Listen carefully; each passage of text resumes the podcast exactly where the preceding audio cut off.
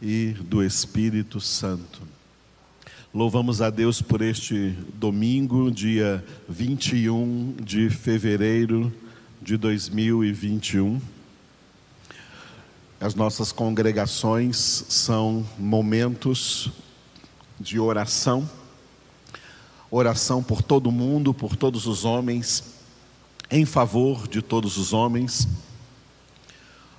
em favor de todas as nações, inclusive a nação brasileira, que está com um mês com uma média de mortes acima de mil pessoas por dia no Brasil morrendo de Covid-19. Vamos orar por essas famílias que têm perdido entes queridos.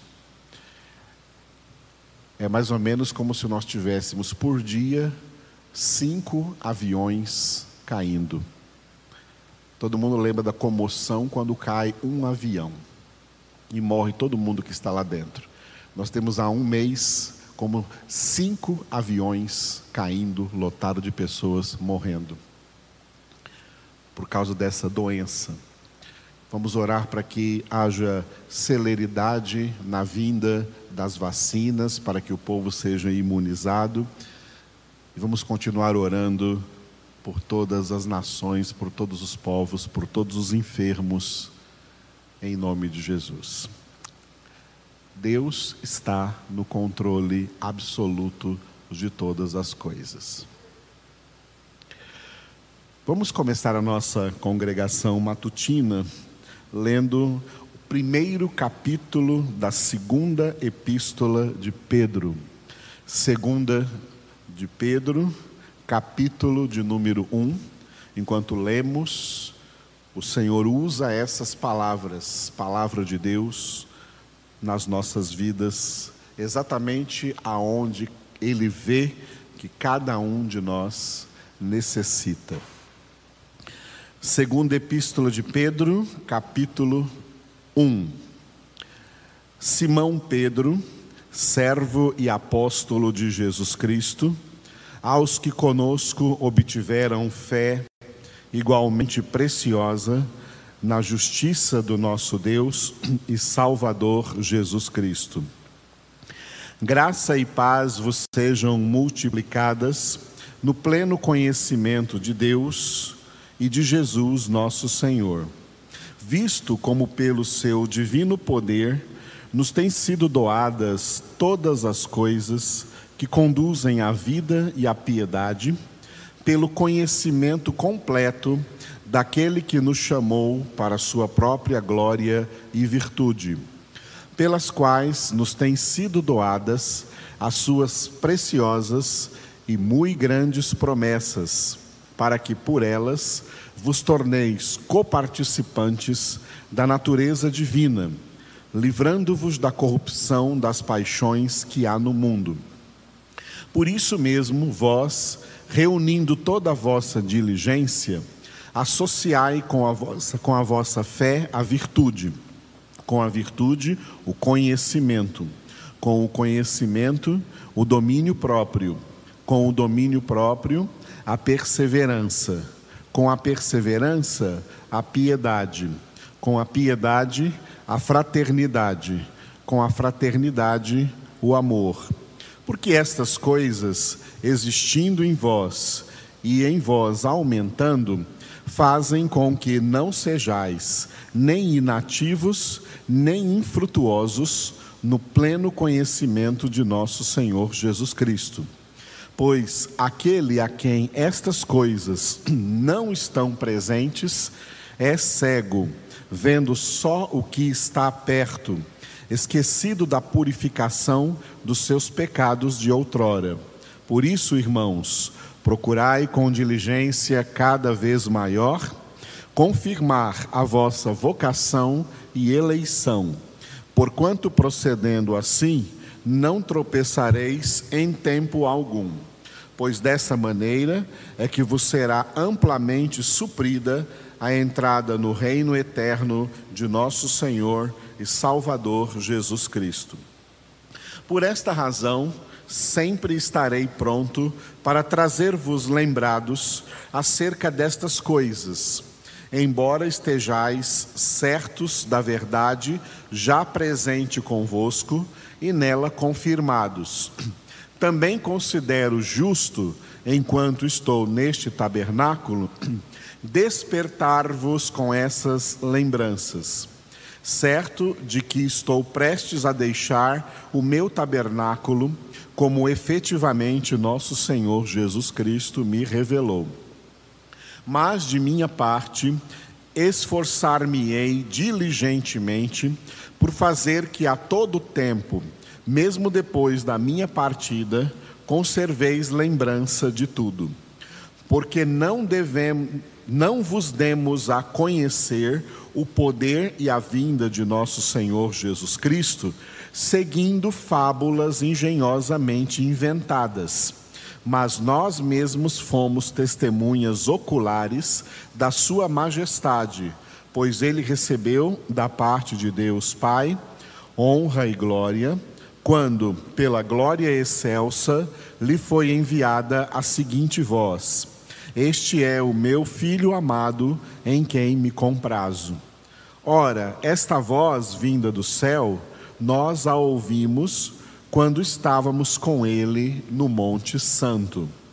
Temos assim tanto mais confirmada a palavra profética e fazeis bem em atendê-la como a uma candeia que brilha em lugar tenebroso, até que o dia clareie e a estrela da alva nasça em vosso coração. Sabendo primeiramente isto que nenhuma profecia da Escritura provém de particular elucidação, porque nunca, jamais, qualquer profecia foi dada por vontade humana. Entretanto, homens santos falaram da parte de Deus, movidos pelo Espírito Santo.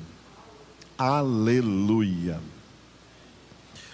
O apóstolo Pedro foi um dos principais apóstolos originais do Senhor Jesus, um dos que estiveram mais próximos de Jesus o tempo todo do seu ministério, mas ele escreveu pouca coisa, escreveu apenas duas epístolas, a primeira e a segunda epístola de Pedro.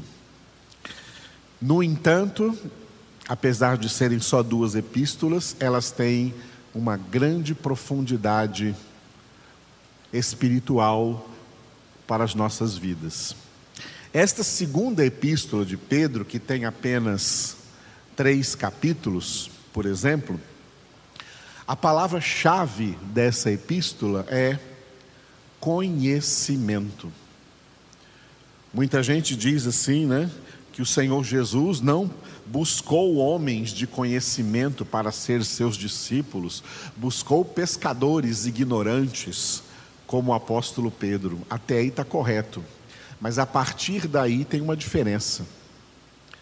Pode ser que Pedro era um pescador ignorante quando Jesus o chamou, mas Jesus não o deixou ignorante, Jesus o encheu de conhecimento.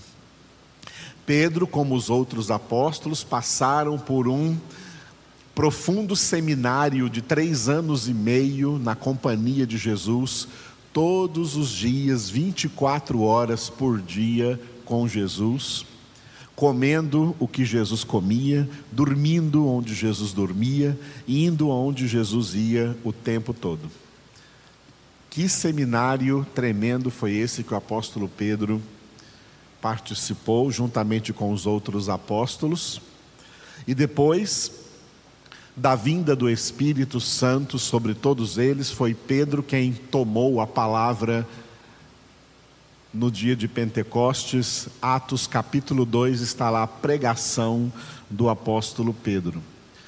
Pregação depois da qual milhares de pessoas foram convertidas a Jesus iniciando assim a igreja, a igreja cristã em Jerusalém. Louvado seja Deus. Nesta segunda epístola de Pedro, a palavra conhecimento é uma palavra-chave. Veja como ela é repetida várias vezes, neste capítulo 1 que nós lemos. Começando na saudação, no versículo 2, Pedro diz assim: ó, graça e paz vos sejam multiplicadas no pleno conhecimento de Deus e de Jesus, nosso Senhor. E note que ele diz: pleno, pleno conhecimento de Deus. Não um conhecimento parcial de Deus. O apóstolo Pedro é um dos instrumentos de Deus para escrever para nós na Escritura de que o plano de Deus para a nossa salvação é que nós tenhamos pleno conhecimento de Deus. Deus quer que nós o conheçamos plenamente. Por isso que ele revelou durante milênios a sua palavra para que nós o conheçamos plenamente.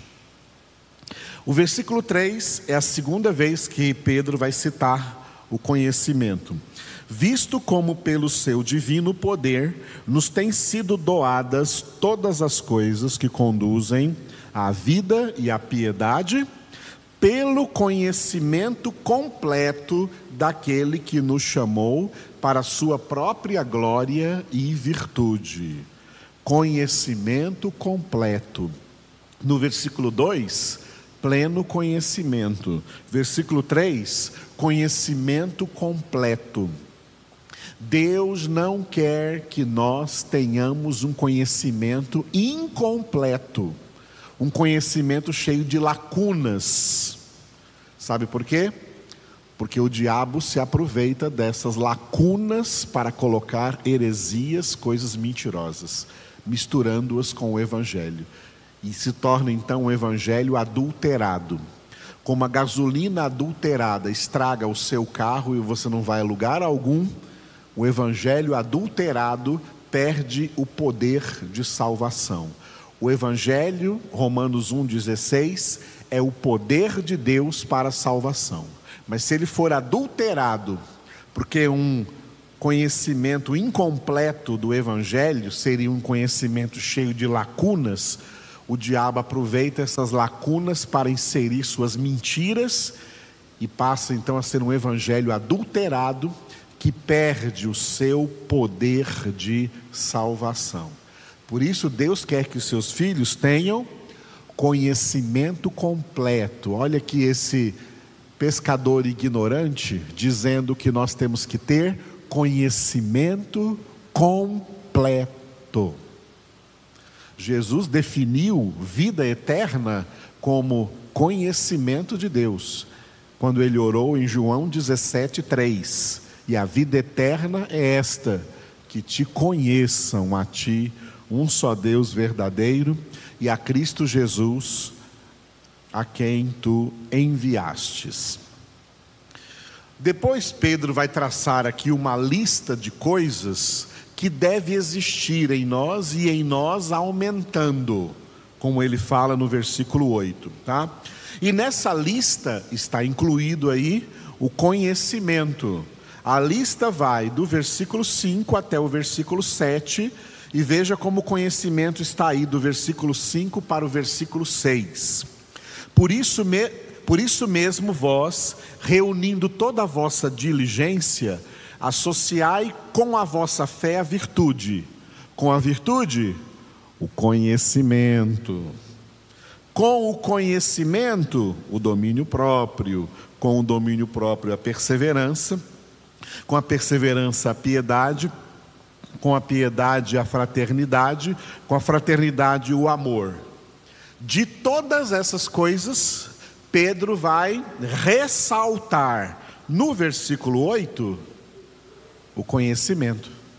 Olha o versículo 8: porque estas coisas dessa lista aí, existindo em vós e em vós aumentando, fazem com que não sejais inativos nem infrutuosos no pleno conhecimento de nosso Senhor Jesus Cristo. Mais uma vez, pleno conhecimento. Nós vamos ver à noite, no capítulo 2, que Pedro usou o capítulo 2 para denunciar as heresias na igreja as heresias que chegam na igreja por falsos mestres, falsos pregadores, falsos apóstolos, falsos pastores. E essas heresias fazem sucesso no meio das igrejas porque elas contam com a falta de conhecimento das pessoas. A falta de conhecimento dos crentes faz das igrejas evangélicas um campo fértil para as heresias. Pedro vai denunciar essas heresias no capítulo 2. E depois vai falar do fim dos tempos no capítulo 3. E vai encerrar a sua participação na Escritura, exortando no último versículo do capítulo 3, 2 Pedro 3,18 crescei na graça e no conhecimento de nosso Senhor e Salvador Jesus Cristo. Aleluia, amados. É o conhecimento que nos leva para o céu. E por isso Jesus disse, João 8:32, conhecereis a verdade, e a verdade vos libertará vos libertará, sabe do que? Vos libertará da condenação eterna. É dessa libertação que está falando. Vos libertará da condenação eterna. É o conhecimento da verdade. E não conhecimento parcial, conhecimento total. Não conhecimento incompleto, conhecimento completo.